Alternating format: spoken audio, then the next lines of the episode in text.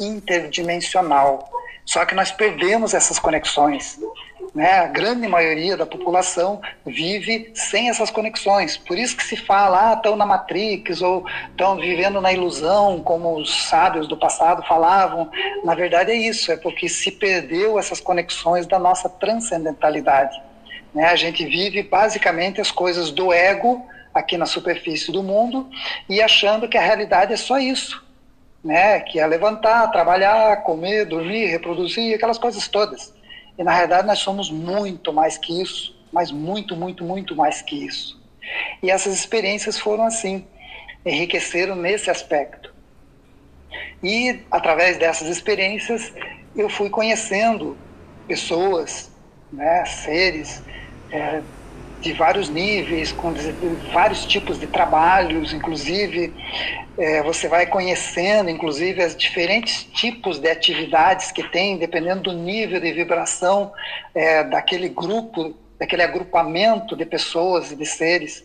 Né? É como se formassem é, egrégoras, formassem egrégoras que são, de certa forma, separadas. Tem uma interconexão, mas são separadas, mas cada uma com uma função específica. Mais para frente nós vamos entender melhor o que quer dizer isso.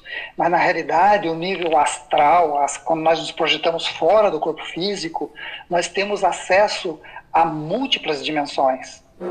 Desde os níveis mais inferiores, com aquelas experiências mais pesadas, mais ligadas às coisas rotineiras daqui, até níveis muito avançados. Só que você, é bom deixar claro, você está no hiperfísico, você está fora do corpo físico. Em 79, eu comecei a ter experiências com o que esses seres chamavam de confederação. Né? Eu comecei a visitar bases dentro da Terra, embaixo do mar, né? algumas bases é, em satélites e planetas próximos daqui. Tudo isso fora do corpo físico, através de experiências extracorpóreas. Então, para mim era muito simples. Eu sentava em algum local, fazia um pequeno relaxamento esses seres, eu já sentia a presença deles e automaticamente eu deslocava-me do corpo físico.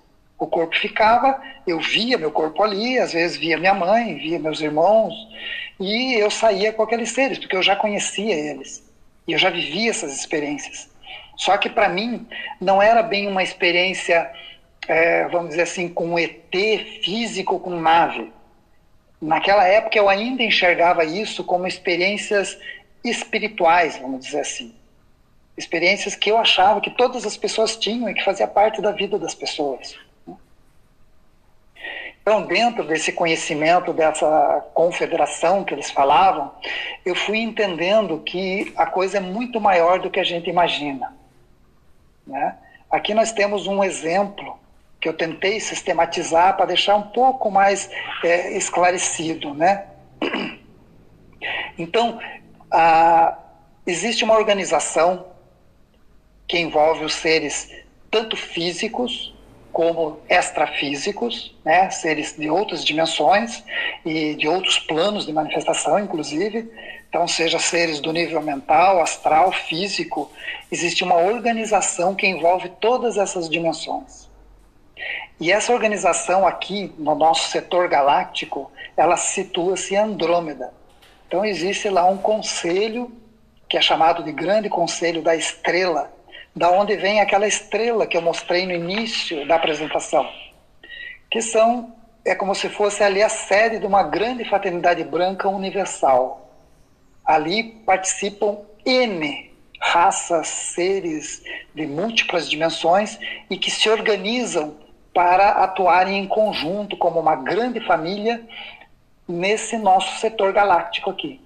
Então, nesse Conselho de Andrômeda, é onde tem nove seres muito interessantes e muito fortes, vamos dizer assim, lá, ele é composto, na realidade, por 33 seres, né? 32 para 33 seres.